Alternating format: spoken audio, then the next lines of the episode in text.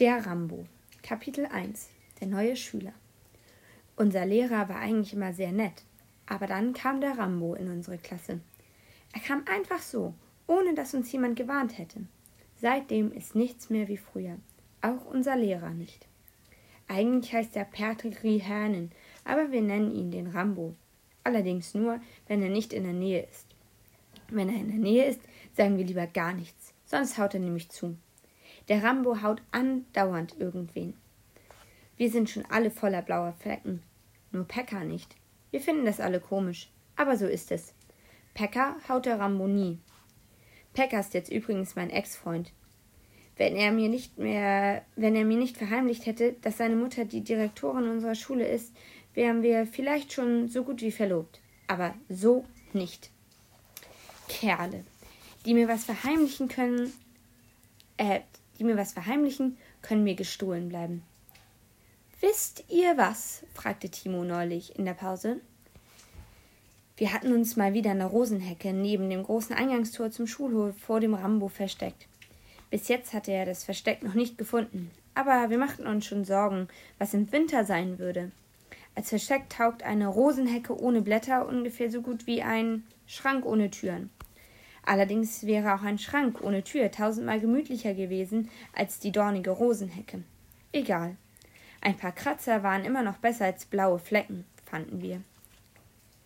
Ich glaube, der Rambo, dass der Rambo gar kein neuer Schüler ist, fuhr Timo fort. Timo ist bekanntlich unser Klassengenie und weiß Sachen, von denen unserer, unser eins keine Ahnung hat. Aber was er damit sagen wollte, verstand ich beim besten Willen nicht.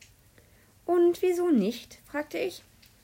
Weil er überhaupt kein Schüler ist, sagte Timo und lächelte, als hätte er es mit lauter Dödeln zu tun. Und was ist er sonst? fragte Pekka.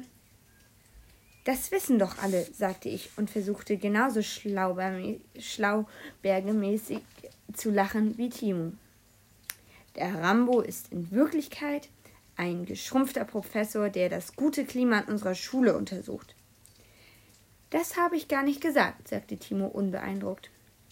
Genau genommen hast du noch gar nichts gesagt, moserte Hanna, die sich unter einer besonders äh, dornigen Teil der Hecke ducken musste. Ich habe zufällig gehört, wie der Lehrer und die Direktorin über den Rambo geredet haben, fuhr Timo fort. Ich habe mal gehört, wie meine Mutter mit dem Weihnachtsmann geredet hat, und das Komische war, dass er da noch genau die Stimme meines Vaters hatte, unterbrach ihn Pekka. Kann dem mal jemand sagen, dass er still sein soll? musterte Hanna. Soll ich jetzt erzählen oder nicht? fragte Timo, dem das schlaue Gelächter allmählich zu vergehen schien. Logisch, riefen wir alle gleichzeitig so laut, dass die Rosenhecke die ersten gelblichen Blätter verlor. Ich habe also gehört, wie der Lehrer und die Direktorin über den Rambo geredet haben, sagte Timo. Und die Direktorin hat immer nur den Kopf geschüttelt und gesagt, dass der Rambo kein Junge von diesem Planeten ist, sagte Timo. Mit einem Schlag herrschte Totenstille in der Rosenhecke. Wir sahen einander an. Ich bekam Gänsehaut. Du, du meinst, er kommt. Tinas Stimme zitterte, während sie den Blick nach oben richtete, dorthin, wo hinter den Zweigen und Blättern der Rosenhecke der Himmel sein musste, das unendliche Weltall mit seinen Milliarden von unerforschten Planeten. Ja, genau das meine ich, sagte Timo mit belegter Stimme. Von da oben? versicherte sich Miko. Timo nickte ernst. Das würde einiges erklären, sagte Hanna, als wir beim Läuten der Schulglocke, Schulglocke aus der Hecke krochen.